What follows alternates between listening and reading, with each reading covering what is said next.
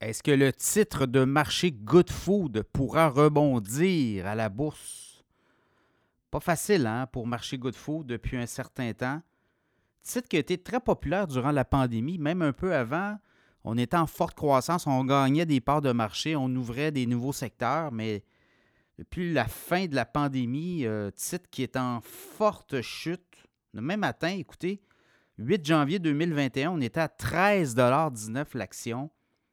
Ça a dégringolé par la suite, ça a remonté après ça, deuxième vague à fin de l'été, 10 et 62 mois d'août, même jusqu'au 15 octobre, c'était près des 9 Et par la suite, c'est la dégringolade. Au moment où on se parle, le titre de marché Good Food est autour de 36 cents.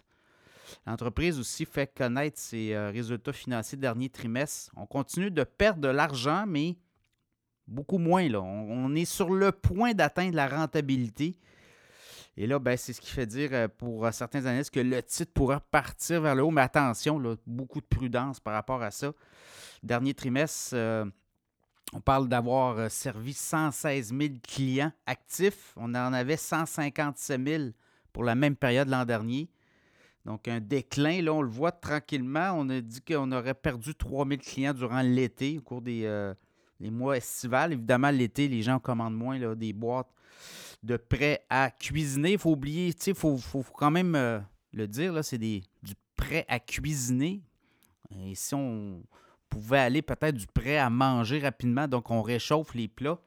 Donc, euh, je, sais que là-dessus, on a travaillé beaucoup là, sur euh, la façon de peut-être amener les plats aux clients.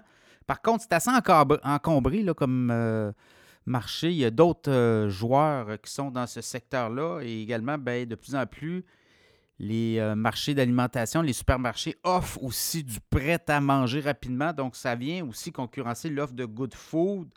Alors, dans ce contexte-là, ben, on continue quand même à, perdre de l'argent de façon moins importante. on parle d'une perte d'autour de 4 millions au dernier trimestre, beaucoup moins que les, les plusieurs millions de pertes par rapport au même trimestre de l'autre année d'avant.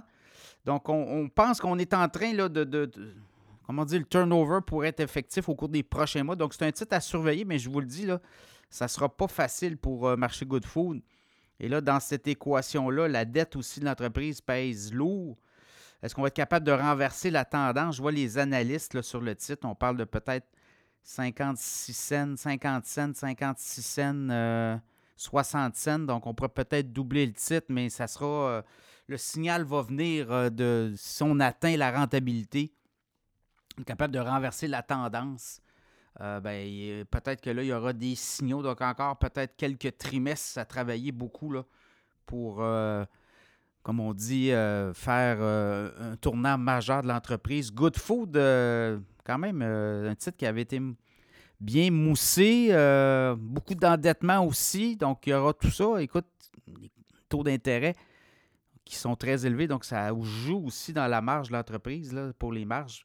Donc, à suivre, est-ce que cette entreprise-là pourrait se faire avaler? Mais comme je vous le dis, il n'y a pas grand titre à autour de 50 cents, là autour de 36 cents. Donc, euh, ça sera un titre à surveiller. Évidemment, les résultats devront venir si on veut que Good Food, le titre de Good Food, reparte à la hausse. Donc, à surveiller, comme on dit.